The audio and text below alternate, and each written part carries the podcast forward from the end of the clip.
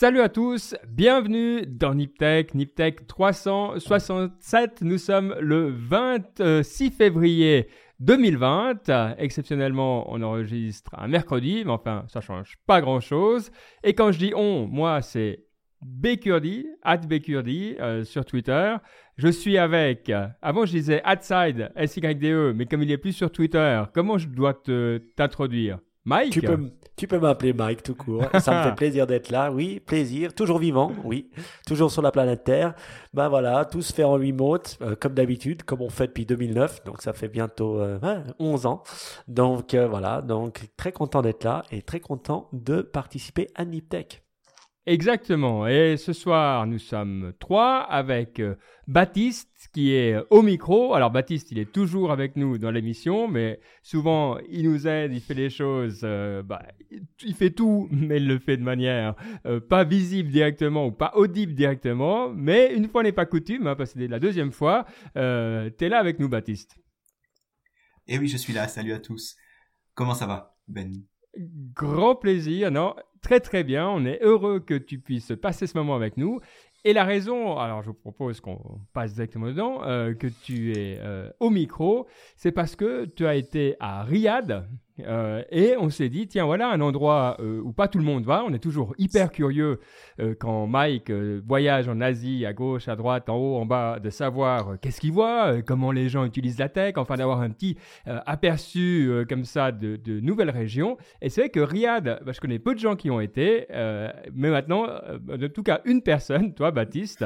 Donc, c'est cool. Tu vas, nous, tu vas tout nous dire sur l'Arabie Saoudite tout, je sais pas, mais ce que j'ai vu pendant une semaine, ça c'est sûr. Alors, pour donner un peu de contexte, donc Riyad, c'est ouais, c'est la capitale de l'Arabie Saoudite, et moi j'y étais pour parce que la startup dans laquelle je travaille à Pittsburgh, on a répondu à un appel d'offres donné par l'aéroport de Riyad. Et donc je pense que ce qui est un, peu intéressant de vous raconter, c'est comment est-ce que eux ils abordent l'innovation, parce que là justement, donc la, la startup, pourquoi est-ce qu'ils ont du business avec Riyad? Parce que les investisseurs sont de là-bas. C'est euh, un fonds saoudien pour l'innovation et tout. Et donc qui est alors pour commencer tout de suite, ce qui est, moi je trouve qui est très intéressant, c'est qu'ils ont un peu une, une, ils abordent ça un peu à la chinoise. vous savez où il faut avoir ces euh, joint ventures avec entre une entreprise chinoise et une entreprise européenne pour mmh. pouvoir accéder au marché saoudien. Là, c'est un peu moins. Ils, savent que c'est pas la Chine, qu'ils ont pas le marché de la Chine, donc ils sont un peu moins euh, exigeants. Mais il y a toujours ces conditions. Par exemple, pour avoir mmh. Dans une, euh, une, euh, pour que eux investissent dans votre entreprise, il faut un peu, euh, il faut que avoir un peu des transferts de technologie, des accords avec des universités, locales, universités locales, etc., etc. Donc déjà rien que ça, c'est mm. intéressant un peu qu'ils abordent ça un peu à la chinoise. Mm. Ouais, c'est bon, c'est un peu dans tous les pays du Golfe, c'est une obligation. souvent un d'avoir un partenaire local. sinon, on peut pas faire de business. Je connais un peu de Koweït, donc c'est une obligation d'avoir ben, un Koweïtien pour pouvoir euh, avoir une entreprise euh, ou faire du business là-bas. Est-ce que c'est la même chose en tant que start-up? Tu dois d'avoir une personne saoudienne à l'intérieur de ta start-up pour pouvoir travailler? Ou c'est plus d'avoir des partenariats avec des gens locaux? Alors, c'est sûr que pour avoir un investissement, il faut avoir, comme je l'ai dit, un accord avec une université ou, une, ou quelque chose de local. Après, je ne crois pas qu'il y ait d'exigence d'avoir vraiment une personne saoudienne dans l'entreprise, par contre ce qui serait assez un peu surtout dans une petite dans une petite structure ce serait un peu bizarre. Mais euh, mais oui ils se demandent d'avoir des liens. D'autant plus que si tu veux leur vendre leurs produits c'est quand même plus simple d'avoir des contacts locaux parce que ben enfin c'est je pense c'est pareil dans tous les pays. Il faut un peu avoir une, une, une un ancrage local parce que sinon c'est juste pas possible. Mmh. Et alors, qu'est-ce que tu as vu de beau euh, technologiquement? Peut-être avant de parler de ta startup en détail, euh, est-ce que tu as vu une manière spéciale dont les gens utilisent la technologie? Et puis, peut-être une première question, est-ce que tu as été surpris en bien? Souvent, ben, on entend Riyad, on pense à des gens euh, surtout plutôt féminines, couvertes de la tête aux pieds, et puis c'est un peu l'impression qu'on a de loin de l'Arabie saoudite. Non, franchement, alors encore une fois, moi je suis resté vraiment dans le dans le cœur de Riyad, là où les gens sont plutôt euh, tous les gens sont très éduqués, ils sont allés tous dans des dans des euh, universités étrangères, les universités de là-bas, d'après ce que j'ai entendu, sont vraiment très bonnes aussi. Mais le technologiquement, c'est vrai et du coup, c'est très similaire à l'Europe quoi. Franchement, les gens ils ont tous des iPhones, le il y a de la 4G partout, ça marche super bien. Petit détail d'ailleurs, un peu aussi à la chinoise, pour euh, acheter une carte SIM là-bas, il faut donner son empreinte digitale et son passeport. tu peux pas enfin c'est pas comme en Europe où c'est un peu plus et encore c'est aussi c'est déjà un peu restrict euh, c'est un peu il y a aussi des restrictions en Europe mais là c'est vraiment très carré. Le WhatsApp la, la voix de WhatsApp ne marche pas. C'est hmm. parce que il faut avoir un VPN pour que ça marche etc etc donc c'est un peu encore une fois un peu la chinoise. Mais sinon ouais les, tout marche comme en Europe quoi. Il y a vraiment pas pas un problème. Les gens ils, ils interagissent comme enfin ils interagissent ils utilisent la technologie comme nous en Europe mais comme tu fais référence à la Chine, est-ce que tu as des trucs comme la, la, euh, la reconnaissance euh, faciale euh, la reconnaissance faciale qui est partout Ou est-ce qu'il y a des, technologies que tu te dis, voilà une façon que nous, n'utilise pas Toi, genre, euh, en Chine, il y a aussi les paiements avec WeChat, les QR codes partout. Euh, il y a quand même des endroits où ils sont euh, beaucoup plus avancés. Est-ce que, par exemple, tu as aussi tout payé, euh, je sais pas, avec ton téléphone, toi, sans jamais utiliser de cash et, des choses comme ça? Est-ce que tu sens vraiment cette espèce de, de poussée vers des, les solutions uniquement digitales? Non, pas vraiment. Franchement, sur ce point-là, c'est très américain. Un peu entre l'Amérique et l'Europe. Ils ont tous des terminaux de carte bancaire, les mêmes qu'en Europe. Et tu payes avec la même carte bancaire qu'en Europe sans, voir de différence, quoi. Hmm. Et puis au niveau des, euh, donc dans des universités ou en tout cas dans, au centre de Riyad, est-ce qu'il y a la jante féminine qui est là euh, dans, au niveau de, des, des universités ou pas? Alors ça justement, c'était vraiment le point. Je me suis dit ça va être un peu bizarre et tout. Et en fait, ce qu'il faut voir, c'est que ils sont, je pense vraiment qu'ils sont un peu à la, c'est un peu un basculement. Et c'est ce qu'aussi les gens là-bas nous disaient. Les femmes, en gros, les femmes saoudiennes sont encore voilées toutes par exemple, mais les, euh, les européennes globalement elles se voilent plus. C'est juste elles se baladent, enfin de ce que moi j'ai vu, elles se baladent dans la rue avec le voile mais pas sur elles. Et si jamais on leur demande, elles le mettent, mais c'est à peu près tout. Et ah, euh, d'accord. Ouais, en tout cas c'est vraiment. Ah, les européennes elles peuvent se balader sans voile. Ça, tu vois, j'avais dans mon esprit, euh, je pensais que c'était pas légal, qu'ils étaient obligés de porter le voile comme en Iran. Ben, justement, je sais pas trop, mais en tout cas, de ce que j'ai vu vraiment tous les jours, je voyais des Européennes sans voile dans la rue, par exemple. Donc, je pense qu'effectivement, ça va être le cas. Mais elles avaient toujours quelque chose d'assez long et couvrant, en... et on voyait qu'elles pouvaient le remettre à... si on leur demandait, quoi. C'était un peu ça que, ce que j'ai remarqué. Et, euh, et les universités, alors, d'après ce que j'ai compris, il y a une très grande université qui était uniquement féminine. L'autre université, alors, j'ai pas compris si elle était exact, uniquement masculine ou mixte, mais c'est encore un peu ségrégué. Après, oui, il y a des, il y a des femmes dans le business moins qu'en Europe clairement. Enfin ça je veux pas vous le cacher. Je veux dire les quand tu vois deux personnes marcher euh, en train de discuter la plupart du temps c'est c'est deux hommes. Mais c'est pas non plus enfin c'est pas c'est pas aussi extrême que ce que j'aurais pu penser. Ouais, bon, c'est intéressant ça. Donc, comme toujours, en fait, entre l'image qu'on reçoit et la réalité, de quand même 7 millions de personnes qui habitent euh, à Riyad, hein, juste à Riyad, mm. eh ben voilà, on voit qu'on est quand même dans un monde euh, globalisé et qu'en tout cas quand tu es dans des, des capitales, euh, c'est dur de trouver des, des endroits où tu te reconnais pas. Est-ce que tu as les, les, mêmes chaînes que partout? Tu arrives, tu as ton Starbucks, tes magasins de luxe qui sont les mêmes que partout, tu sais les trucs où on te pose dans l'aéroport, tu sais, t'as aucune chance de savoir où t'es, bon peut-être les lettres, mais c'est les, les mêmes chaînes partout? 100%, exact, ouais, partout, Starbucks, McDo, euh, tout pareil, ouais, ouais, exactement.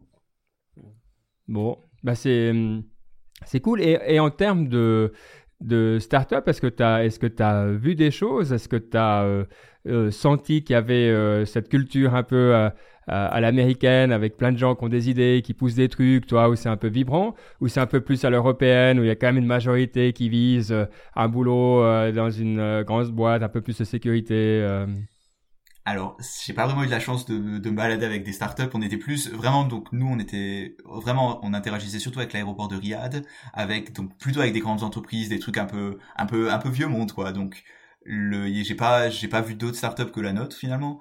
Mais ouais, enfin la façon qu'ils avaient de faire du business, de discuter et tout, c'était vraiment très comme tu pourrais t'attendre que les gens le font en Europe, quoi.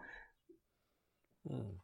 Donc t'avais plus, c'était plus. Maintenant que tu connais un peu les deux mondes entre le monde de l'Amérique et de l'Europe, tu les considérerais plus euh, comme des Européens euh, dans leur monde ou plus comme des Américains? Non, enfin, je dirais que c'est un peu entre les deux. Enfin, vraiment, j'ai vu des éléments, je me suis dit ça, c'est vraiment américain. D'autres choses, c'est vraiment plus euh, européen. C'est un peu, c'est vraiment entre les deux, je dirais.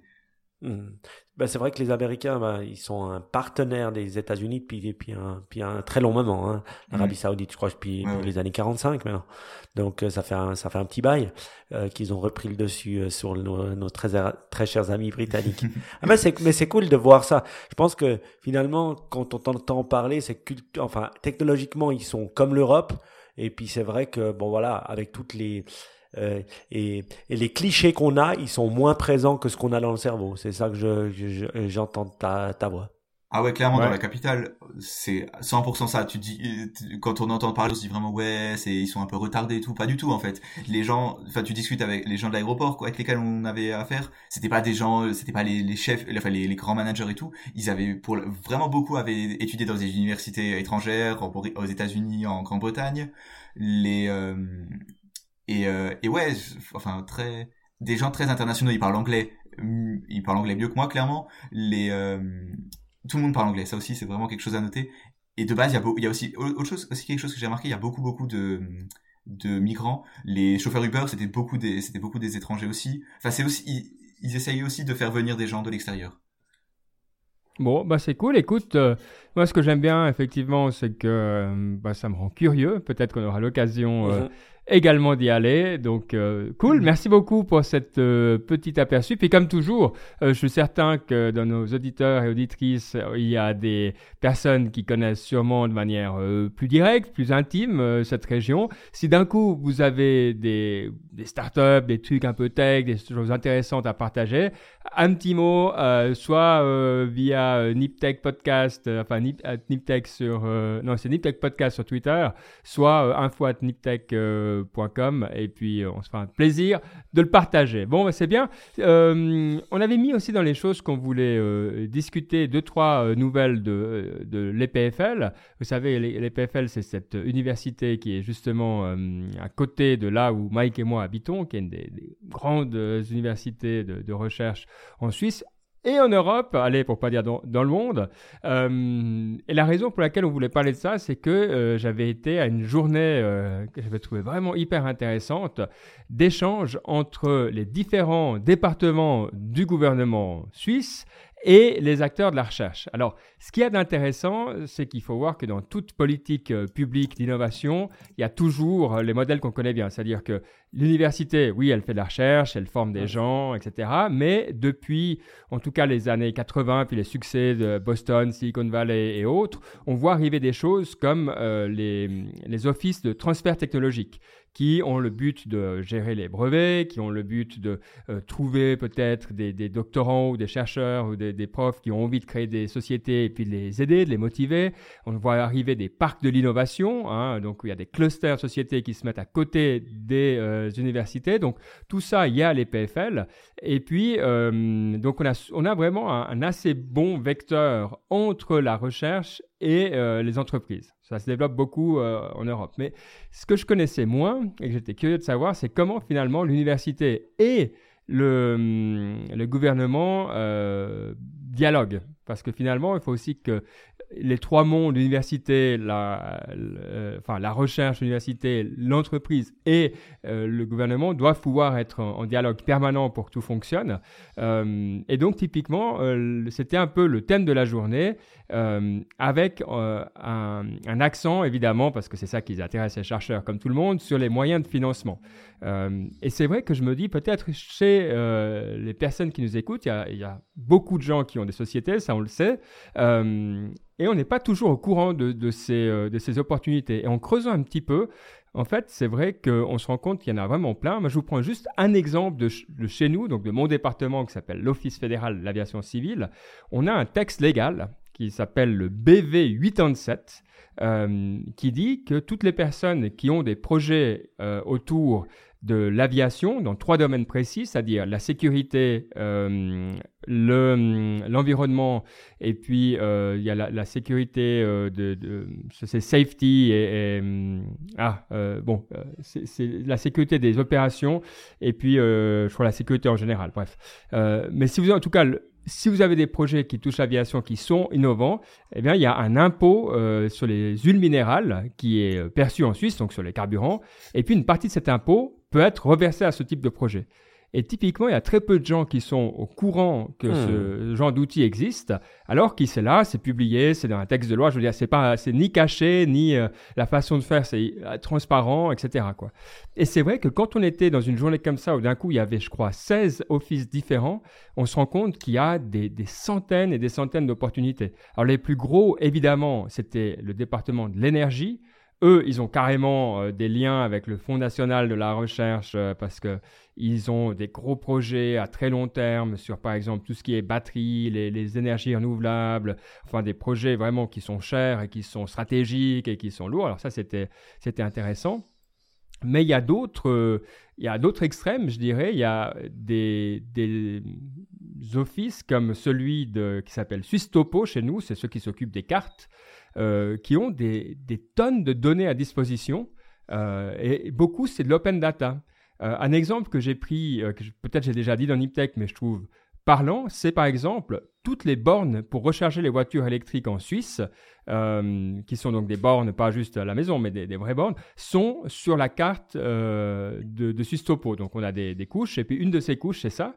Et on peut savoir quand elles sont utilisées, euh, donc si quelqu'un est là, ou pas, etc. Et tout ça, on peut avoir accès très facilement. Donc c'est vrai qu'il n'y a pas de contribution monétaire, mais si on est typiquement intéressé dans ce domaine-là, ben, c'est des données qui sont disponibles il y a très peu de gens qui le savent.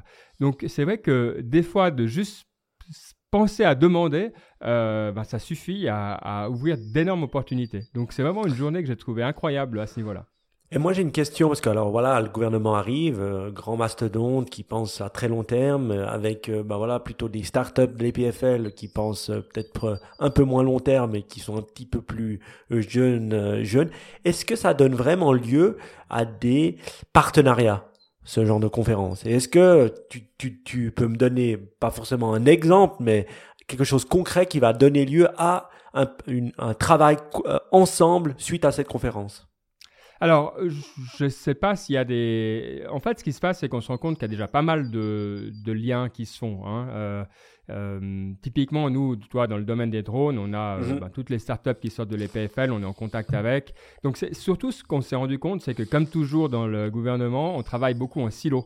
Donc, ça veut dire que tu connais les opportunités de ton domaine, mais ah. tu es aveugle aux opportunités du domaine d'à côté. Donc c'est vrai que ce qui va se passer typiquement dans le genre de conférence, c'est des gens qui vont se dire, ah, c'est cool. Alors, typiquement, pour moi, je vais te donner un exemple où j'ai fait une demande euh, aux chercheurs qui étaient là. C'est de dire, nous, oui, on est dans le domaine de l'aviation. Donc, quand vous pensez à nous, vous dites, bah, moi, euh, voilà, je suis dans le domaine de l'infrastructure ou de l'énergie, toi, euh, bon, bah, je m'en fous un peu. Mais si on pense au futur de l'aviation comme nous, on l'envisage, c'est-à-dire ce qu'on appelle le Urban Air Mobility, donc les taxis volants, les cargos sans pilote, etc., eh ben, il va falloir tout changer l'infrastructure des villes il va falloir avoir des études d'impact, il va falloir tout recabler parce que recharger un drone euh, qui peut transporter des personnes, c'est pas avec les, ampères que tu as euh, pour ton, four ou ton four à raclette favori que tu arrives. Donc euh, c'est vraiment une autre infrastructure et là, il manque des ponts. Donc typiquement, c'était l'occasion de, de, commencer ce type de discussion et on voit que bah, eux, ils comprennent pas bien ce qu'on fait, nous, on comprend pas bien ce qu'ils font. Et donc ça, c'est le genre d'interaction qu'on a commencé à avoir. La chose qui m'a marqué, pour euh, être honnête, peut-être dans le négatif, hein, parce que c'était super, mais il y avait quelque chose de, marquant dans le négatif, c'était euh, le peu de compréhension pour les données. Il n'y a personne, mmh. euh, à part les, ceux qui étaient l'Office de la statistique et puis les, les, géodonnées de Suisse Topo, là, il y a très très très peu de monde qui avait des projets dans le monde des données. Donc si tu veux, nous, notre notre monde, il est encore euh, des statistiques descriptives. Donc on regarde ce qui s'est passé pendant l'année et puis à la fin on fait un joli tableau et puis hmm. si la courbe elle monte, et eh ben c'est cool, enfin selon quoi. Et puis mais toi d'être proactif ou bien d'aller chercher d'autres données ou de croiser etc. C'était. Et, pourquoi tu penses que c'est le cas? Est-ce que c'est parce que les données sont absentes ou euh, ils arrivent peu à les à les à les consommer ou c'est parce que ben, l'État les met pas à disposition et donc les gens peuvent pas les utiliser? C'est quoi le, la, la, raison, tu trouves? Non, je pense que l'accès, c'est possible. Alors peut-être que c'est un accès restreint, etc. Mais si, par exemple, pour un chercheur, si tu es une start-up, c'est un peu différent. Mais si tu es un chercheur, euh, tu peux tout à fait avoir accès à tout. Même nous, on peut avoir accès à, à plein de choses. Je pense simplement, c'est qu'il n'y a pas encore les compétences et pas l'état d'esprit. C'est-à-dire que finalement, un bon tableau à la fin de l'année euh, que tu colles en dernière page de ton rapport, ça fait l'affaire. Euh, et, donc, on se rend pas compte, si tu veux, le, domaine du possible n'est pas encore euh, compris. Euh, et ça, c'était intéressant. donc, je me suis dit, je vais vraiment essayer de trouver des nouvelles opportunités là-dedans. Mmh. Ah, ça c'est intéressant. Ouais, moi je trouve intéressant de voir un truc que, j'ai lu sur les PFL puis on a lu pendant ces trois semaines. C'est vrai qu'ils sont euh, assez créatifs et puis il y a pas mal de, belles startups. Une dont je, euh, je, viens de lire que j'ai trouvé qu'on a trouvé intéressant, c'est euh, bah, un chercheur de l'EPFL vient de breveter un concept qui permettrait de réduire de 90% les émissions de CO2 des, des, des véhicules poids lourds. Alors je vous évite de vous expliquer toute la technologie qui est derrière, mais elle est très facilement applicable. C'est ça qui m'a étonné euh, quand j'ai lu ça. C'est que c'était, euh, euh, alors ça demande un peu de hardware à mettre sur le camion, mais c'est tout à fait envisageable et tout à fait facile à mettre, pas seulement sur les nouveaux camions, mais aussi sur les camions existants. Et on parle souvent de ah ben le fait que la planète va mal, ce qui est ce qui est sûr, et puis ça, mais on parle et que la technologie est en train de bouffer le monde. Mais si la technologie peut se mettre au service de la, de la planète, ça c'est un bon exemple. Donc en plus ça vient de l'EPFL. Pour expliquer un peu Mike, parce que je suis sûr qu'il y a des gens qui sont curieux. Euh. Pas comme moi, qui aiment le big picture, qui veulent les détails. Allez l'ingénieur, explique 90% de moi, vendez. non, donc la façon qu'ils utilisent, c'est euh, en fait ils utilisent la chaleur du moteur pour comprimer le CO2. Euh, résultat de l'opération, le CO2 devient liquide, donc tu peux le récupérer comme ça. C'est pas que tu émets plus ou que tu captures euh, comme ça que tu filtres et puis mais c'est vraiment ouais tu, tu le captures oui sous forme liquide et, euh, et donc après, tu peux, ben, je pense, euh, ce que j'ai pas vu dans, le, dans ce truc-là, c'est qu'est-ce que tu fais euh, après si tu le recycles. mais j'ai l'impression, de ce que je comprends, c'est, recyclable ou que tu peux l'utiliser ailleurs. Parce qu'ils disent, il reste 10% de, de, CO2 non recyclable. Alors, j'ai pas compris comment ils recyclaient le 90% de CO2 liquide. donc là aussi, volontiers si quelqu'un comprend. Mais c'est vrai que c'est, c'est vraiment cool, quoi. Ça, c'est le genre de, de truc. Euh, on est curieux de savoir, tu sais, pourquoi ou comment ça va se développer. Moi, ce que je trouve intéressant sur ce genre de choses, c'est qu'on se dit, bon, voilà, il y a une façon brevetable. Et là, c'est là que je trouve que l'État devrait intervenir en disant, c'est une trop bonne idée. Ça peut vraiment, on parle pas de 5-10%, on parle d'une amélioration de presque 100%. 90%, c'est énorme.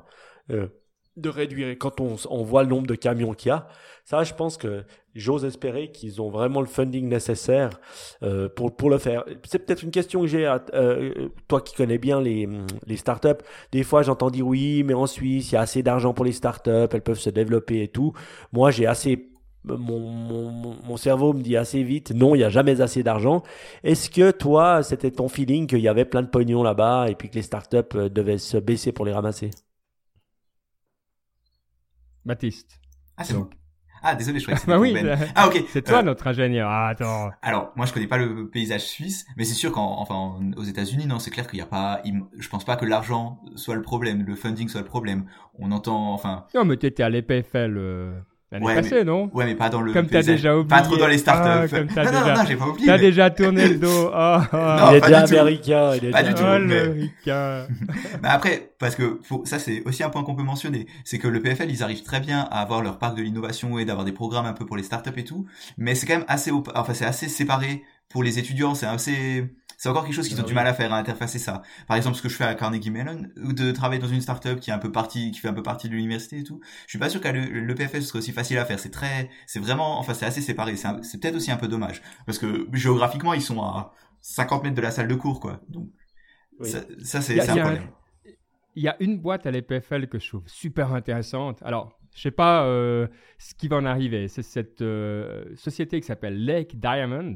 Euh, donc, qu'est-ce qu'ils font, Lake Diamond ils, créent des, des, diamants de synthèse. Donc, on sait que voilà, euh, c'est hyper bien pour euh, tout ce qui est dans l'industrie.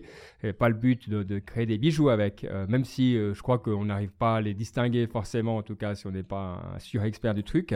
mais ce qu'il y a d'intéressant, donc déjà, je trouve que l'idée des diamants de synthèse, c'est cool.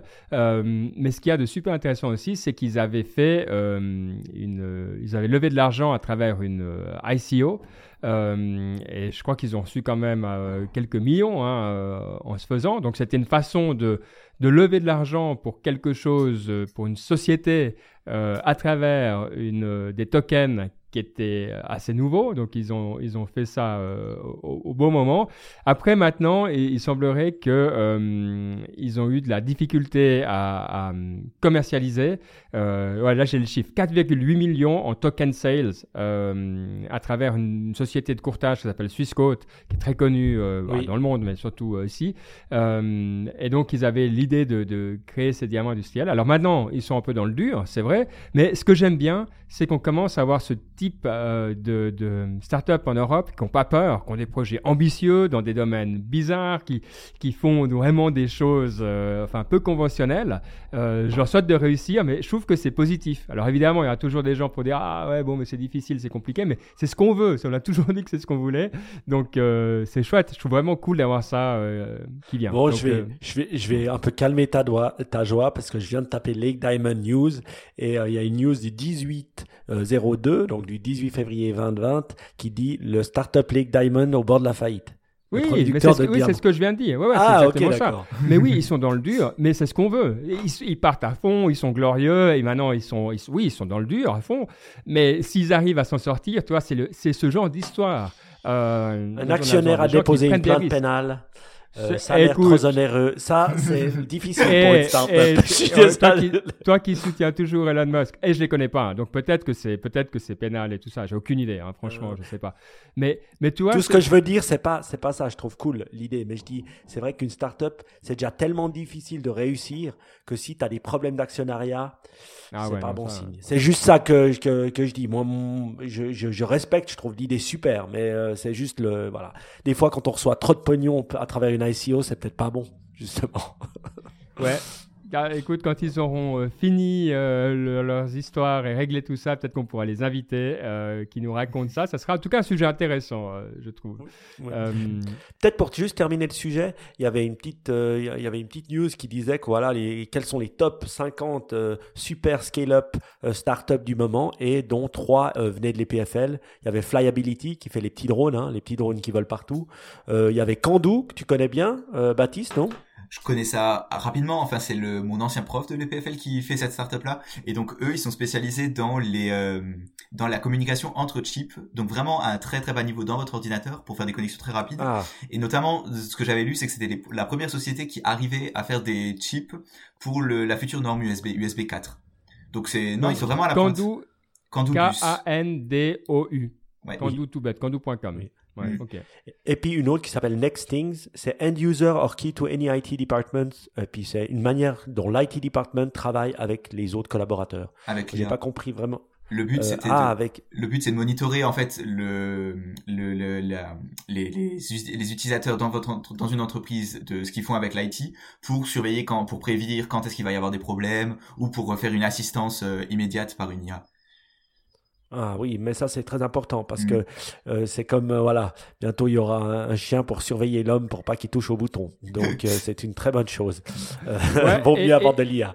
Ils ont levé, pour dire, hein, un peu plus de 150 millions de dollars déjà ah, pour ce genre de truc. Donc c'est effectivement une boîte qui qui marche, qui marche hyper bien. C'est vrai que ça fait un moment que je les vois qui sont sur le radar, mais là ils, ils sont en train de passer des, des étapes. Donc si vous avez des besoins IT, euh, next, next Think, euh, enfin c'est N-E-X-T-H-I-N-K. Faut pas qu'on perde cette bonne habitude de, de déplacer, des fois c'est dur à trouver sinon.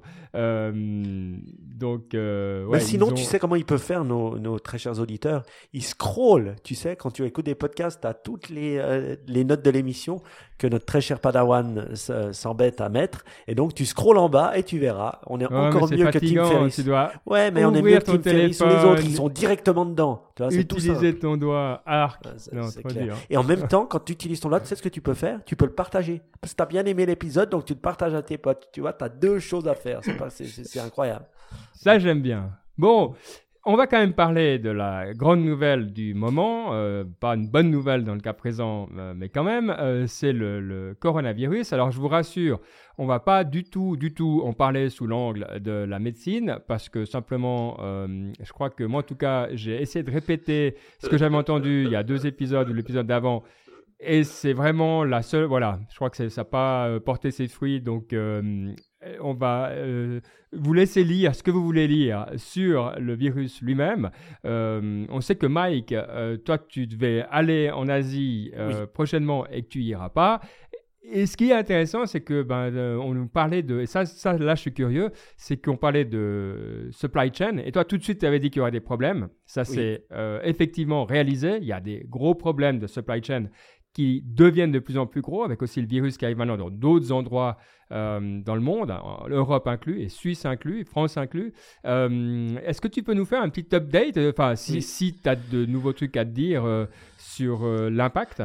Oui, déjà, moi je pense qu'un des impacts, il est psychologique. Et moi, j'essaie toujours de m'imaginer ben, la psychologie que ça a sur moi, et puis que, que ben, les gens ils réagissent la même chose finalement. Donc c'est vrai, euh, quand je suis rentré des, États-Unis le 26 euh, ou le 24 janvier, euh, c'était au début de la grande montée du coronavirus en Chine. Et puis moi, j'étais à l'aéroport ce jour-là, je voyais les gens un peu peur, blablabla. J'étais pas en Chine, aux États-Unis. Puis quand je suis rentré à Genève, puis à passer en Francfort, je voyais la peur dans les gens. J'étais là, waouh, impressionnant. Alors bien sûr, positivement au début, on se dit oui, mais c'est pas grand-chose, ça va s'arrêter, la Chine, tout ça. Puis après, on voit l'impact sur la Chine. Donc la Chine, elle a été arrêtée pendant un mois. du 3 euh, à maintenant ça a repris gentiment lundi, mais sinon ça a été arrêté pendant un mois. Donc on, se rend compte de l'impact en discutant avec des Chinois, en discutant euh, par WeChat avec eux, en parlant à des gens qui vivent là-bas, et on se rend compte. Et tout d'un coup, on se dit oui oui, on va être protégé, on va être protégé. Tout d'un coup, boum, ça arrive là.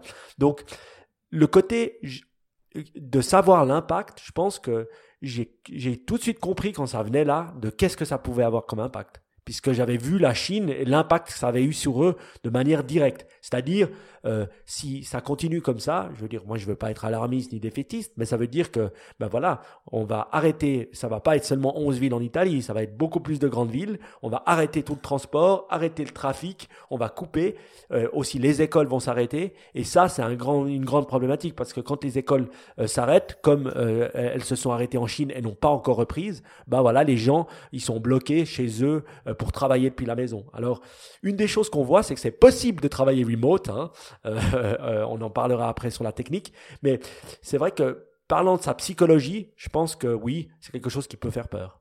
Et je comprends que ça puisse faire peur. Après, euh, ce qu'on peut voir, et puis j'entendais notre ami Scott Galloway en parler sur Pivot, c'est vrai que souvent on pense le coronavirus et puis on pense tout de suite à l'impact économique et pas forcément à l'impact humain d'abord.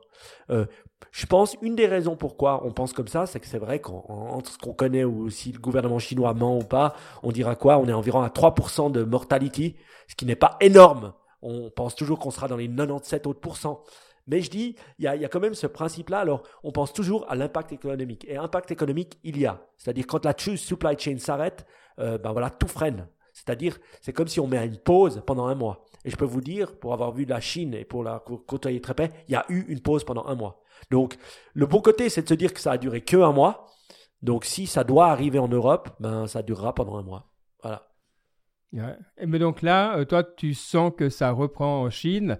Et euh, en termes de, supply chain, euh, est-ce que toi, parce que c'est bien beau de reprendre, mais c'est toujours la même chose. C'est pas que tu rallumes la machine et puis que tout fonctionne. Il va te manquer des matières premières, il va te manquer des employés. Est-ce que tu, est-ce que tu as eu des contacts à ce niveau-là? Oui. Donc, au fait, ce qui se passe, c'est que les, les, les, les, maintenant, le gouvernement en a eu assez. Alors, ils ont dit, allez, retour au boulot. Alors, d'autres disent, ah, c'est un scandale que tout le monde retourne au boulot. Il faut, faut, bien que les gens retournent à un moment donné au travail.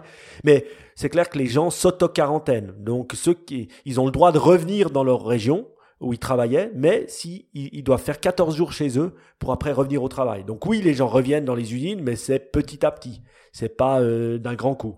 Et puis la supply chain, elle, euh, ce qui est marrant, c'est qu'il y a plusieurs étapes. Il y a, ok, si tu produis un, produit fini en Chine, tu as un problème. Si tu produis euh, un composant très important de ta chaîne, tu peux avoir un problème de supply chain. Et on le voit aussi dans les médicaments, qu'il y a des, trucs de base qui, pour tous les médicaments, dont 90% sont faits en Chine, qui, qui peuvent être problématiques. Mais si tu as des sous-composants d'un composant que tu produisais ailleurs en Europe qui est fait en Chine, ça peut être un tantinet, là, tu as aussi un challenge. Donc finalement, on remarque que la supply chain, c'est pas juste un produit fini ou une, une, pièce, une pièce détachée, c'est tous ces petits produits qu'on utilise dans la chaîne et on la voit que la supply chain, elle est mondiale. Donc elle est mondialisée et beaucoup de cette mondialisation passe par la Chine. Et j'entendais quelqu'un dire, bah, maintenant avec ce qui se passe en Corée, la Corée c'est un des plus grands producteurs de, de, de cartes électroniques au monde. Donc euh, la supply chain des, des, du téléphone ou des, des, des euh, comment dire des ordinateurs, elle est aussi touchée. Une chose à voir, c'est que on vit vraiment dans un monde du stock minimum. C'est-à-dire tout le monde stocke minimum, minimum, minimum. Pourquoi? Parce que la supply chain fonctionnait très bien. Mais dès qu'on verra, on verra ces risques de supply chain revenir, le risque c'est que les gens recommencent à stocker. Voilà, c'est ça. Ce que je trouve intéressant, peut-être deux sujets hein, euh, que j'aimerais aborder un petit peu avec vous. Il y a, euh, Baptiste nous a euh, partagé un, très chouette article qui, qui s'appelle euh, Six Ways euh, Coronavirus Will Change Our World. Euh, mais dans les six, il y en a deux que j'aimerais discuter. Alors, un, effectivement, c'est le remote. Ben, le fait que la plupart des personnes qui ont des métiers dans le tertiaire ben, peuvent travailler remote. Hein. Évidemment, si on est au guichet ou si on, est, on doit porter des choses, bon, on ne peut pas. Mais on est quand même une société qui est de plus en plus orientée tertiaire. Donc, on peut euh, travailler depuis la maison. Moi, par exemple, ça ne serait pas euh, un énorme problème. Et puis l'autre chose où je suis euh, curieux d'avoir votre avis, c'est comment on va faire les quarantaines dans des pays occidentaux? Parce qu'on ne peut pas forcément être aussi efficace que la Chine à ce niveau-là. je ne pense pas que ça serait accepté. donc on voit déjà des choses. Hein. Alors les, les premières mesures de quarantaine en Italie, c'est par exemple annuler tous les événements sportifs. Par exemple, il y avait la finale des championnats du monde de ski. ça, c'était euh, enfin, ça n'a pas été annulé, mais ça sera sans public. Euh, typiquement, dans la région de la Suisse, qui est maintenant est touchée légèrement, mais qui commence à être touchée euh, par, le, par le virus, il y a des matchs de hockey qui se déroulent également, mais sans personne dedans. Donc, voilà, c'est une des mesures, donc ça, ça paraît euh, efficace.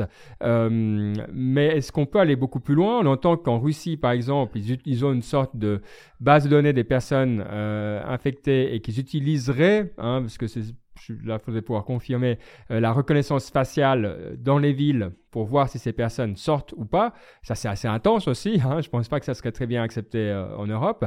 Donc, au niveau de technologie, il y a mille choses qu'on peut faire. Mais qu'est-ce qui est réaliste et qu'est-ce qui pourrait vraiment contribuer plutôt à la solution qu'à créer un, problème en plus? Est-ce que Mike ou Baptiste, vous avez des idées? Mike, je chaud.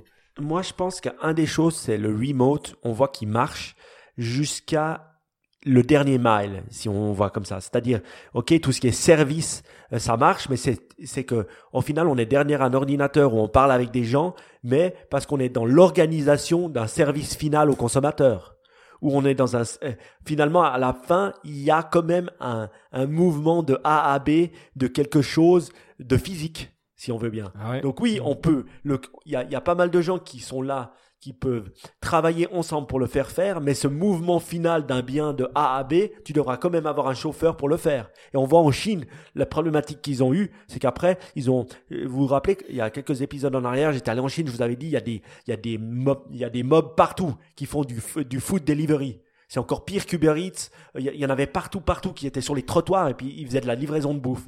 Et eh ben les Chinois, la première chose qu'ils ont abandonné, c'est ça. Parce que non seulement un, il y avait de la bouffe, deux, ils se disaient les mecs, euh, ils sont en train de, de se balader dans la ville à, à, choper les virus et puis ils vont me les filer à moi et mes gamins. Donc on voit que ça marche plus. Donc le remote everything marche jusqu'à un certain point, euh, parce qu'après, il faut quand même se nourrir et avoir des biens physiques et des déplacements de biens physiques. Moi, c'est juste ça que je... Mais c'est vrai que finalement, on a tous les outils pour travailler remote et on n'a pas besoin d'en acheter d'autres. Vous avez Office 365, en Skype, Word, machin, il n'y a aucun souci, quoi. C'est le téléphone aussi. Je veux dire, des téléphones fixes, ça existe presque plus. Euh, on a tous des, des téléphones liés à notre ordinateur. Franchement, c'est assez facile à fonctionner, finalement. Ouais, Je pense. Euh, il semblerait de ce que je vois en Chine qu'il y a quand même. Alors oui, remote, euh, c'est cool, ça marche sur le papier. Le problème qu'il y a, c'est que comme tout le monde maintenant, enfin tout le monde, beaucoup, beaucoup, beaucoup plus de monde passe en remote, il y a toute une partie de l'infrastructure qui tient pas la route. Donc c'est vrai que je voyais des gens qui disaient oui, on est censé travailler remote, euh, mais en gros c'est tellement lent et pourri qu'on euh, ne peut pas travailler quoi. Euh, donc ça c'est aussi l'autre truc. Est-ce qu'on est prêt euh, je dis pas forcément euh, le, toi l'infrastructure telco. Euh, peut-être que là on est prêt, j'imagine, toi. mais mais vraiment, suivant les services qu'on utilise et les, centres de calcul, ils n'ont pas été prévus, toi, pour mhm. que tout le monde les, les utilise comme ça. Mais bon, moi j'avais vu que ça un truc en Chine. Une expérience.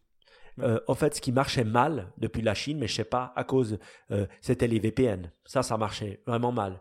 Euh, même si voilà, je peux me connecter à mon ordinateur avec mon mobile, je mettais mon VPN et là, ça commençait à freiner. Donc je savais pas à quel point c'était, euh, bah voilà, parce que le VPN était monitoré ou parce que normalement c'est pas très, euh, c'est pas légal en Chine d'utiliser un VPN, en tout cas pas pour un chinois. Donc je ne sais pas à quel point c'est à cause que le trafic est ralenti parce que il est, il est, il est, il est, il est filtré ou juste parce que ah, l'infrastructure n'est pas assez bonne. pas pensé à ça, c'est vrai. Peut-être qu'ils ont juste trop de boulot à essayer de, euh, de, filtrer. Ouais. Euh, aux États-Unis, on a vu alors les bourses euh, qui ont chuté. voilà, bon, on verra ce qui se passe. C'est vrai qu'il y, y, a des informations contradictoires. Je pense que tout le monde se prépare au fait que ce soit vraiment global. Est-ce que toi, tu sens, euh, voilà, est-ce que les gens sont plus intéressés par les, les, les primaires euh, des démocrates ou est-ce que le coronavirus est autant un gros sujet que qu'en Europe et dans le reste du monde en ce moment? Non, c'est pas un gros sujet. Hein. L'indicateur que j'ai, c'est le nombre de mails que je reçois de l'université, et je reçois beaucoup plus de l'EPFL que de l'université aux États-Unis. Donc, pour l'instant, je pense que l'Europe est plus euh, focus sur le virus. Mais pour revenir sur ce que tu dis, sur euh, le point avant que tu disais pour la quarantaine, je pense qu'il va être intéressant aussi, c'est comme les gens sont de plus en plus traqués, non pas seulement par le gouvernement, mais aussi par d'autres applications et par d'autres euh, d'autres moyens. Par exemple, ce qu'on a vu, c'est Uber qui prévenait des gens parce qu'ils allaient voyager avec un driver qui auparavant avait voyagé avec quelqu'un qui avait le coronavirus. Donc on voit que ça crée un autre réseau de, de surveillance entre guillemets qui permet de monitorer les gens et de faire une sorte de euh. quarantaine. Et que c'est aussi quelque chose qui risque, enfin je pense c'est aussi une nouvelle façon de, euh, de, de, voir la, la, propagation du virus où de plus on arrive à monitorer le trajet des gens, plus on va réussir à voir en direct le graphe de quelle, quelle personne est à risque, quels sont les endroits à risque, mais plus au niveau de ville ou de pays, parce qu'aujourd'hui c'est ça qu'on fait, mais carrément à l'échelle de, ouais, de, du, du quartier, de, de, la maison, quoi, ouais. Hmm. Ah ça j'avais pas vu cette news que finalement tu reçois un petit mail d'Uber en te disant euh, pas de bol bon très cher. Tu vois. mais, mais c'est vrai que euh, la, la, tendance dans un ce qui ce qui m'a ce qui m'hallucine moi c'est vrai que on prend notre monde globalisé comme on dit en anglais for granted. Donc euh, comme une normalité.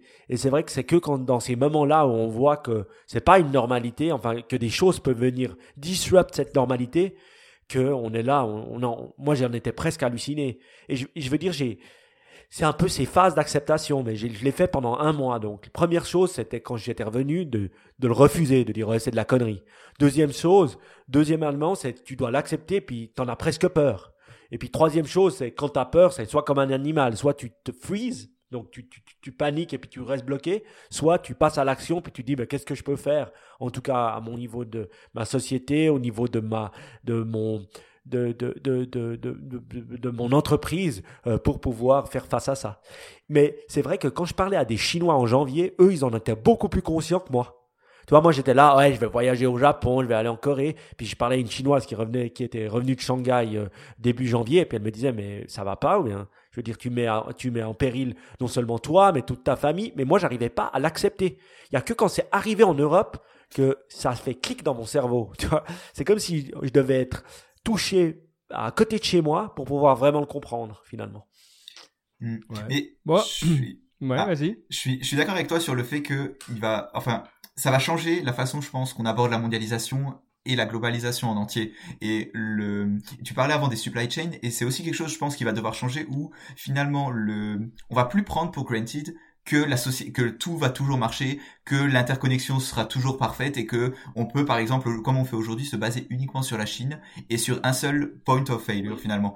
Et je pense que c'est aussi quelque chose où finalement on va se dire OK, qu'est-ce qui se passe? Enfin, une entreprise, elle pensera, ok, comment est-ce qu'on fait si la Chine, si la Chine est bloquée, s'il y a le, c'est un peu une réflexion qui a déjà commencé d'ailleurs avec le, la trade war, où finalement on se disait, ok, qu'est-ce qui se passe demain pour Apple si le, il y a des tarifs pour tout ce qui vient de Chine? Et on voit qu'ils commençaient à se dire, ok, il va falloir ouvrir des usines en Inde ou au Vietnam. Et je pense que c'est une réflexion qui va arriver de plus en plus où, le, où on va s'adapter au fait que, ok, il faut avoir quelque chose de plus décentralisé, de plus robuste. Oui, mais ça, il faut le savoir, c'est que une raison de coût. Tout ça, c'est qu'une raison de coût. La seule raison pourquoi les gens ils achètent en Chine plutôt qu'en Europe, c'est parce qu'en Europe, c'est trois fois le prix, le prix du composant. Pourquoi? Parce qu'en Chine, ils ont ce qu'on appelle le scale.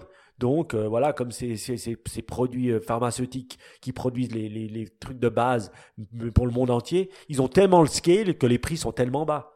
Donc euh, voilà, l'entreprise, qu'est-ce qu'elle fera? Elle se dira, ben, je suis prêt à payer trois fois le prix pour ne pas être disrupté.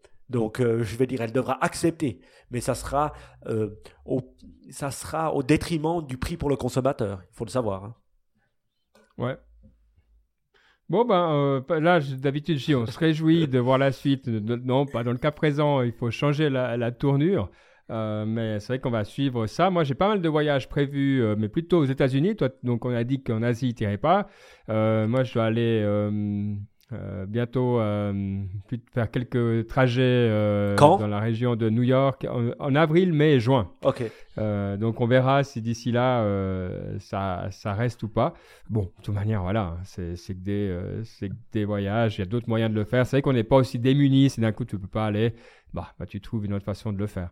là, j'étais à Bruxelles, à l'aéroport, c'était assez détendu. Il y avait des gens avec leur masque hier et avant-hier, mais ça, ça allait encore. Donc on verra, on verra comment tout ça évolue. Bon, euh, on a une question Ask Niptech. Je vous propose qu'on euh, y réponde. Merci beaucoup d'y avoir posé. Euh, c'est attends, faut que je retrouve le nom de, l'auditeur qui nous l'a posé. C'est Bernard Boujon. Merci Bernard.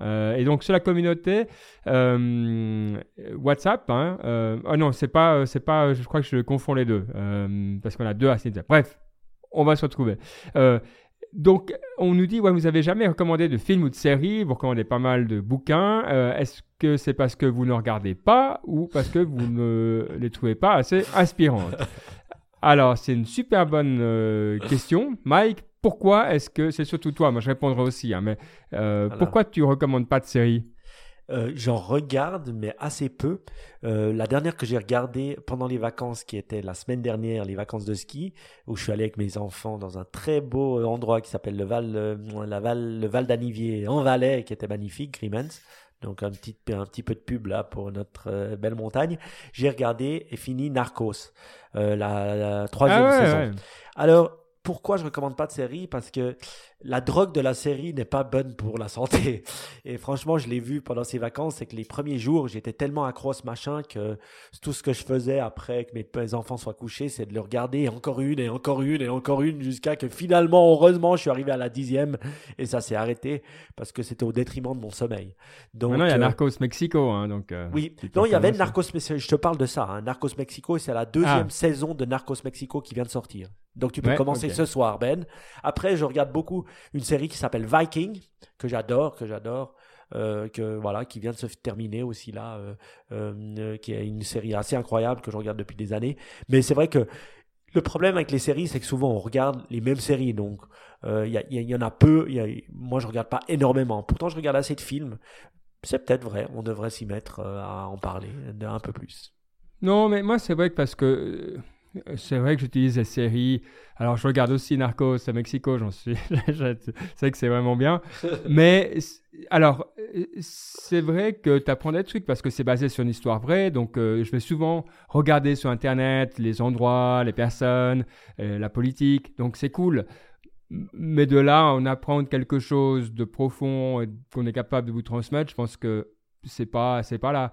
Euh, je regarde aussi un documentaire qui s'appelle euh, Rotten Rotten R O T E N qui est sur justement euh, toutes sortes de problématiques sociétales. Typiquement le premier épisode c'est sur la, comment les avocats c'est une sorte de cartel. Donc les, les, avocats les, les, les petits fruits verts c'est une sorte de cartel. Voilà. Alors c'est intéressant mais il n'y a pas. je trouve que c'est moins intéressant que les, livres les autres qu'on partage. Mais peut-être on regarde pas mal de documentaires, donc là où on se contredira, c'est qu'on en parle euh, pas mal. Euh, quand moi j'écoute oui, un beau documentaire, on en parle. Et toi, euh, Baptiste, une série à recommander? Alors, moi, je regarde la dernière saison de Better Call Saul. C'est la suite de Breaking Bad. Je sais pas, ça vous avez dû revoir, je pense. Breaking Bad. J'ai regardé les deux, deux premiers épisodes. Après, j'ai arrêté. Ah. tu, tu devrais le regretter ah, parce que c'est très très bien, franchement. Mais et donc il y a eu la suite parce que cinq saisons c'était pas assez, du coup ils se sont dit il faut faire une suite et c'est vraiment excellent et donc là il y a la nouvelle série, la saison sur Netflix et c'est un délice. J'adore, j'aime vraiment beaucoup. Eh ben pour tous ceux qui travaillent remote grâce au coronavirus, eh, voilà, je pense qu'il va y avoir une grosse baisse de productivité entre les heures de travail. Ouais, juste alors oui, je me suis emmêlé euh, les pinceaux euh, tout à l'heure. Donc ça, la question c'est la communauté WhatsApp.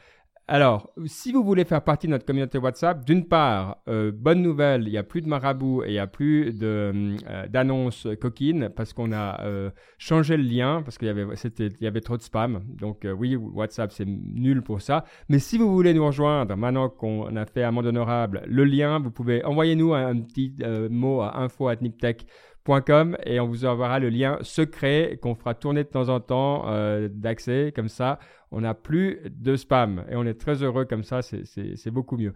effectivement, l'autre euh, que j'avais, donc euh, quand je disais que c'était Bernard Boujon euh, sur Twitter, qui nous a envoyé un, bon, un bon gag avec une photo de, enfin une photo, un, un tableau de Napoléon qui regarde au loin et le sous-titre c'est 8 août 1815, Napoléon perd son drone. Et c'est vrai que c'est, je vais l'envoyer aux collègues parce que c'est un excellent. Euh, c'est, le premier bon gag de drone que j'ai en quand même pas mal d'années que je suis dans le milieu. Donc euh, félicitations et merci pour le partage. Eh oui, ça c'est un euh, bon gag de geek qui fait rire Ben. Mais moi, j'avais même pas compris. J'avais lu Napoléon perd son trône. J'étais là, c'est quoi cette daube Je ne comprenais pas le gag. Donc voilà, vous avez fait réussir à, rire Ben, c'est déjà pas mal ça. C'est bien. C'est bien. merci Bernard, merci. Et bravo. Bon, alors si ça, c'est pas un pont vers la partie inspiration, mais Mike, le problème avec Mike, c'est qu'il écoute plus les podcasts en x8 et il, il écoute plus des livres en courant. Euh, donc, euh, on voit qu'il y a quand même une petite chute euh, en termes de, nombre de, de, livres et de podcasts que tu nous mets. Hein. Oui, non, mais c'est vrai qu'en termes de podcasts, j'en écoute. J'ai vraiment ouais, ce digital detox, je vais pas dire que je suis parfait, mais c'est vrai que j'ai diminué ma, ma, consommation et maintenant je fais tout via Spotify. Donc c'est faux. J'ai commencé à utiliser Spotify maintenant il y a deux mois pour euh, pour euh, même plus pour écouter les podcasts et j'en écoute. Mais c'est les podcasts de base. Euh, c'est Joko Willing, c'est comment s'appelle Pivot, c'est Making Sense. Bien que Sam Harris commence à me courir parce qu'il est tellement négatif que des fois j'ai envie de me, me, me les veines quand je l'écoute. Euh, j'écoute, mais j'en écoute moins, euh, c'est vrai. Une chose que je dois dire euh, par rapport au livre, oui, j'en écoute, mais c'est vrai que le dernier que j'ai lu, c'est Bob Iger, dont je vous parlais la semaine dernière, et news incroyable, on est vraiment dans l'air du temps. Il a donné, il a arrêté aujourd'hui d'être CEO de Disney. Donc vous vous souvenez, je vous ai parlé de ce livre qui est assez incroyable. franchement, je, je, recommande à tout le monde de le lire. Ride of a Lifetime de Bob Iger, vraiment une personne assez incroyable. Et c'est vrai qu'aujourd'hui, comme ça, tac, il a juste dit une petite news, je quitte Disney, bye bye, et euh, enfin je reste président du board et je deviens, je donne le, le CEO role à quelqu'un d'autre. C'était comme ça, juste en the side, mais c'est pour vous dire que voilà, quand on parle de livres, on est dans l'air du temps. Mais c'est parce que j'aimerais que toi tu nous parles des livres, euh, Ben, et pas que seulement les livres en allemand que tu lis. Alors, moi j'écoute un livre en allemand qui est formidable, mais la bonne nouvelle, c'est qu'il n'est pas en allemand. Donc, il est, il est pas à la base, il n'est pas en allemand. Donc, moi je l'écoute en allemand. Alors, si vous voulez le titre allemand, c'est. Euh, attendez, il faut que je le retrouve. Euh, c'est Mariana Mazzucato d'abord. Hein, et ceux qui me connaissent savent que je suis euh, un énorme fan de Mariana Mazzucato, qui a beaucoup écrit sur le rôle de l'innovation dans le monde, mais à travers le, le, gouvernement et tout ça. Bref, c'est super intéressant. Wie kommt der Welt der Wert in die Welt, hein, donc euh, on, a compris comment est-ce que la valeur vient au monde? En anglais, The Value of Everything, Making and Taking in the Global Economy. Et c'est un livre qui est hyper intéressant sur euh, cette question de la valeur. Alors la valeur, évidemment pas euh, des morales, mais financière. Et euh, la raison pour laquelle, déjà j'aime ce qu'elle fait, mais la raison pour laquelle ça me parle, c'est que il y a un postulat de base qui qu'on vit tous les jours. C'est-à-dire qu'avant, on disait ben, la valeur d'un bien, c'est le prix de production euh, et ta marge. Donc, euh, tu as le prix de, euh, de, de, la matière première, le prix de la transformation, le prix de la main-d'œuvre, le prix du marketing, le prix. De, voilà. Tu rajoutes tout ça, puis au bout, tu as une valeur. Voilà. Mais on a changé ça. Typiquement, euh, si vous prenez le prix des médicaments, et ça, je pense que ça va parler à tout le monde, on est dans une valorisation qui n'est pas liée à combien ça coûte de produire le prix de la recherche plus le prix de, l'appareil de production, mais c'est le prix euh, que les gens veulent bien payer pour ça. Donc c'est pour ça qu'on arrive à certains médicaments qui valent euh, des centaines de milliers euh, ou bien plus de, dollars. Et alors certains essayent de trouver des excuses en disant oui mais ça coûte cher à produire, mais il y a plein d'exemples de médicaments où on a racheté des brevets pour les vendre quatre fois plus cher sans aucune raison. Donc c'est un très bon exemple où on, a inversé sur la valeur comme utilité. Donc, qu'est-ce que ça vaut? Quelle est la préférence d'une personne pour quelque chose? Et si la préférence est élevée, eh ben, on va faire payer beaucoup. Et donc, on a complètement découplé la valeur financière de, de l'outil de production. Et je crois, et c'est là où son bouquin est hyper intéressant, qu'en tant que société, on n'a pas encore digéré ce passage-là. Et moi, ce n'est pas un truc, toi, quand on l'entend comme ça, c'est pas que tu dis, oh, j'aurais jamais pensé de ma vie. Mais le fait d'y réfléchir et de regarder le monde comme ça, sincèrement, pour moi, c'est un, game changer, je vais vous dire. Donc euh, voilà, et bien Zucato, elle est hyper bien. Alors elle est plutôt euh, plutôt à gauche, mais sincèrement, euh, c'est pas voilà, c'est pas un bouquin militant. Elle est claire sur ses valeurs, sur d'où elle vient, etc. Donc il faut le savoir aussi. Mais euh, chaque fois, j'ai énormément de respect pour tout ce qu'elle tout ce qu'elle écrit. Et voilà. Donc Mariana Mazzucato, The Value of Everything. Très bien. Ça m'a pas donné envie de le lire, mais j'ai bien aimé ton explication. bon, je ne comprends pas. Mais bon.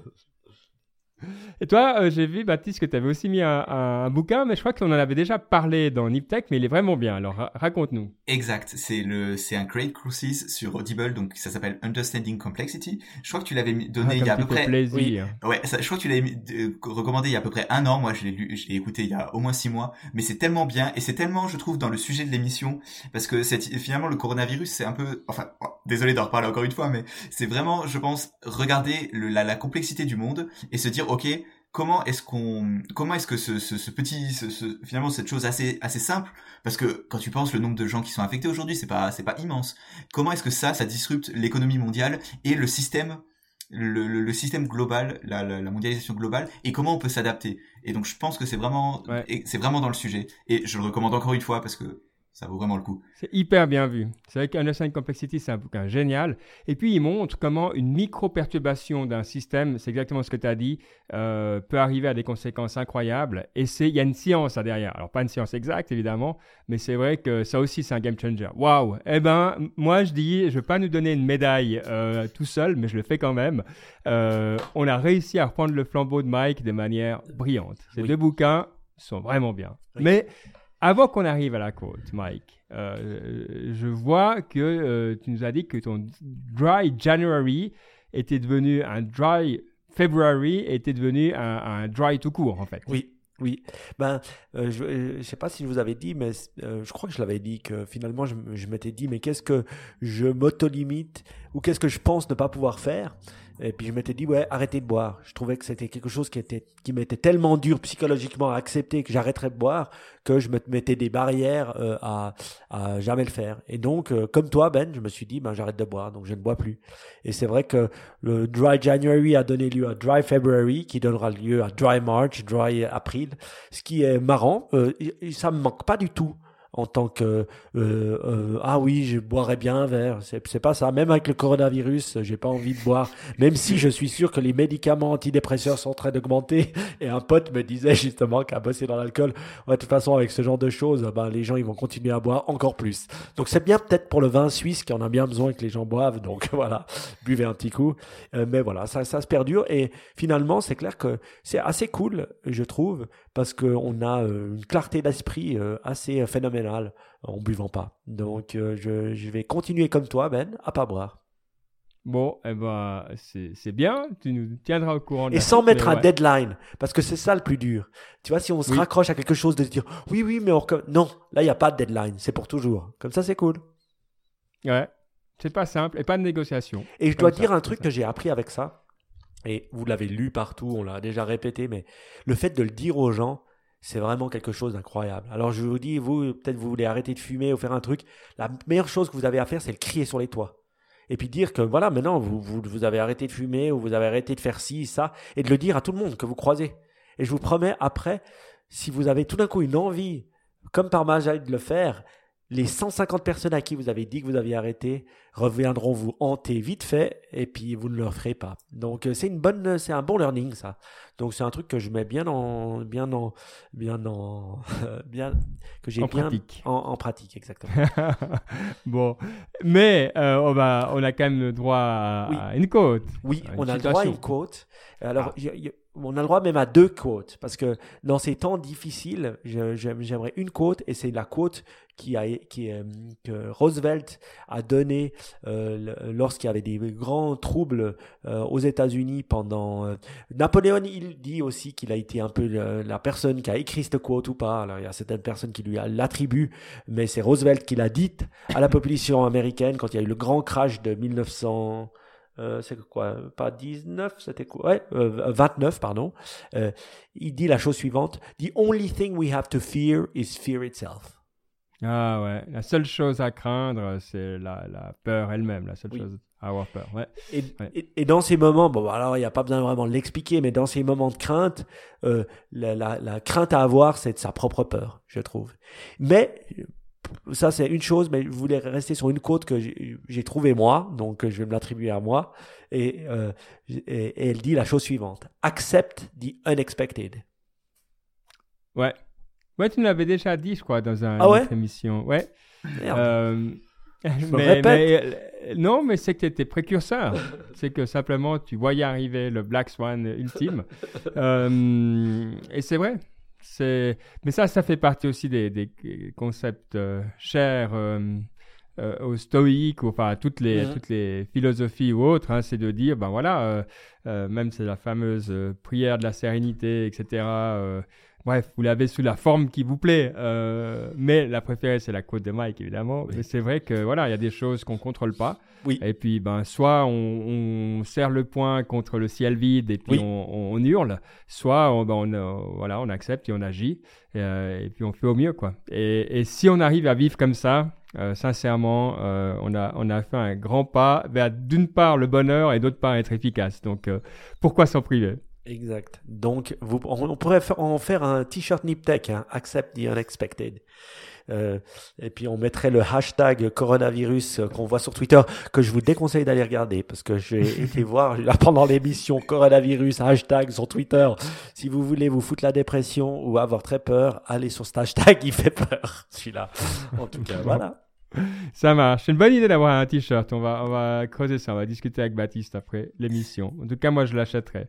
Bon, euh, merci. Grand plaisir. Euh, on se revoit. Bah, du coup, ça va être plus facile vu que tu pas, euh, tu pars pas à Mike. Donc, normalement, dans deux semaines pour une nouvelle mouture de cette émission. Merci beaucoup, Baptiste, d'avoir été avec nous, d'avoir partagé tes expériences. Et à tout le monde, bon, on se réjouit. Euh, n'hésitez pas à vous connaisser euh, le drill. Donc, euh, à SnipTech, si vous voulez qu'on réagisse à quelque chose ou nous dire quelque chose simplement, un bon gag de drone bah, fait tout à fait l'affaire. Info at niptech.com également si vous voulez partager. Et puis, en ces temps où tout le monde va pouvoir travailler depuis la maison, partagez l'émission si vous trouvez qu'elle apporte quelque chose. Allez, à tout bientôt. Ciao. Ciao. Ciao.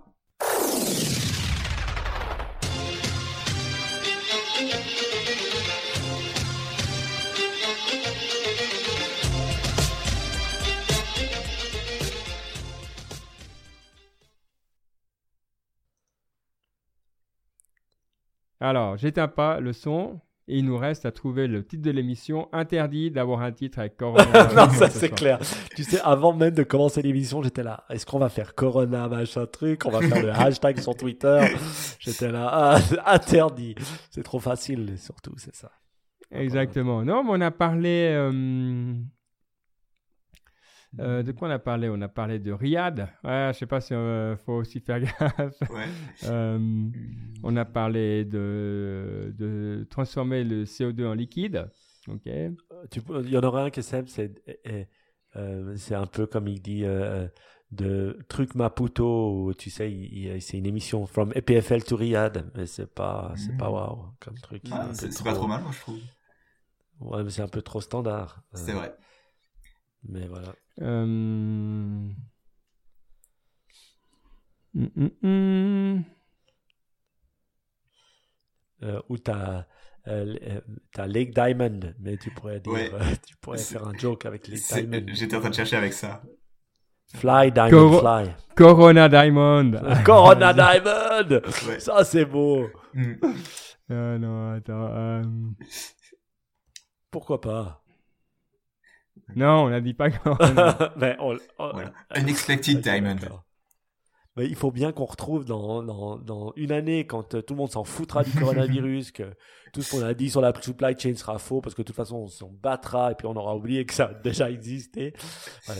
Et quelqu'un me disait un truc, euh, il me disait que, euh, en fait, après tous les, tu sais, toutes ces peurs de, de virus, de machin, de pandémie, après, c'est un, c'est un peu comme la fin de la Première Guerre mondiale ou de la Deuxième Guerre mondiale. Les gens, ils veulent s'amuser, puis faire n'importe quoi.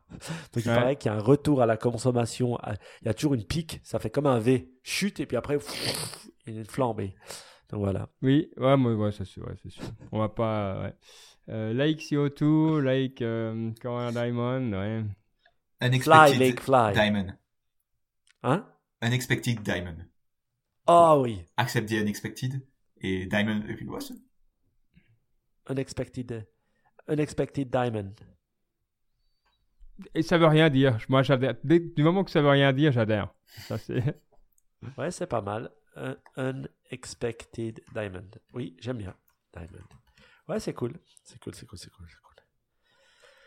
Ah, très bien. Euh, et puis, euh, Baptiste, tu vas pouvoir aller nous euh, voir un, un- un- une petite, euh, des, des hommes politiques parler, là Ils viennent dans, ton, écoute. dans ton, ta belle université, Euh, J'en ai pas vu, Bah, mais euh, écoute. j'espère. déjà- Il est, euh, il est Students for Bernie, euh, Student Baptiste. for Bernie. Non, mais en vrai, Ouais. c'est c'est assez peu politique. Je suis, je suis assez déçu. Mais ouais, franchement, Ouais. s'il y, en a- s'il y a un Bah, meeting. évidemment, tout de en suite. tant, que, en tant que Student for Bernie, je comprends que tu sois déçu, mais. euh, Et t'as beaucoup de. euh, alors, dans tes connaissances il y en a, américaines, il y en a aucun. Ils sont plutôt démocrates ou plutôt républicains? Ouais, Et- tout le monde est démocrate. Enfin, je, je- et je Et pense que. ils sont, mais ils sont surtout sur plutôt un Bernie campus. ou plutôt un peu plus soft? Je sais pas, j'ai demandé quelques fois, j'ai pas vu. Enfin, les gens, ils ont pas l'air d'être très politisés. C'est une université très technique, un peu. Pour ça, ils sont un peu ennuyants, les gens. Mais euh, enfin, sur ce, ce point-là. Mais clairement, s'il y a des, un meeting politique dans le coin, même si c'est Trump, franchement, je vais voir tout de suite. Rien ouais, que- c'est clair que tu vas Ah voir. ouais, et Tu vas franchement. voir Trump. Puis tu prends, prends des photos. Moi, ce qui m'étonne, c'est que j'ai toujours entendu ça. Quelqu'un qui dit le monde américain qui vient derrière est très à gauche. Tu sais, la, la- la nouvelle génération. Puis Ouais. tout le monde dit mais Ouais. non, mais non, mais non. Et la, la montée euh, de, de, de, de Bernie Sanders est en train de le montrer. Que Ah, mais- finalement, il a ce même appeal que, que l'ami Trump, mais pour Mm. l'autre côté de la barrière. Donc, euh, Ouais, les, les, les centristes vont se prendre la gueule à la prochaine élection. Ouais, ouais, ouais, ouais. Ils, vont Ah. croire, ils croient qu'ils vont euh, que le centre est le. Enfin moi aussi, hein, je suis viens du centre, donc c'est un peu ça. On croit que le centre est la, est la voie, mais pas du tout quoi. Ça sera soit la, ça sera soit l'opposé. Écoute, là, moi, moi j'ai un truc, c'est que je me dis, l'Amérique elle a tellement été dominée par les gens de l'autre côté du spectrum. Un bon Bernie, ça leur ferait du bien quand même. Ah, ça flash, ça c'est sûr. ouais. Euh, ça va être intéressant en tout cas. Mm. Bon, tip top. Et ben voilà, donc dans deux semaines c'est bon. On dit. euh, Oui. On dit le quoi euh, Ça fait le, le 10. Oui, oui, Oui. Si on est toujours là.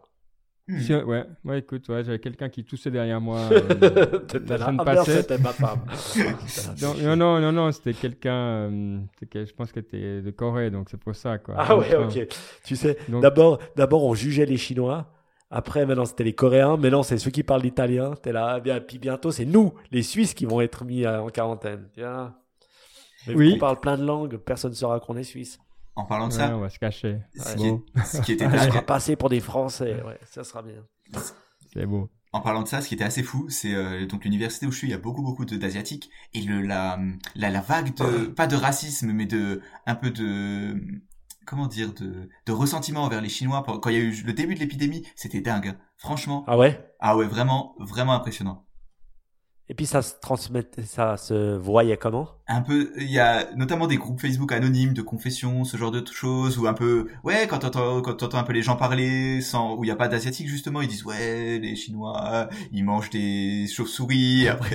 Vraiment hein, c'est c'est dingue. Et franchement j'étais vraiment bluffé quoi. C'était et pourtant c'est quand même c'est pas enfin les gens qui sont là ils sont pas en général c'est des gens qui ont un peu une éducation et tout c'est vraiment c'était vraiment fou franchement mais C'est assez n'importe quoi. Mais je dois dire, pour les défendre, que c'est vrai que quand il y a eu ce pic, puis que je voyais des Asiatiques et puis que je reconnaissais que c'était des Chinois, j'espérais qu'ils n'étaient pas baladés par Wuhan.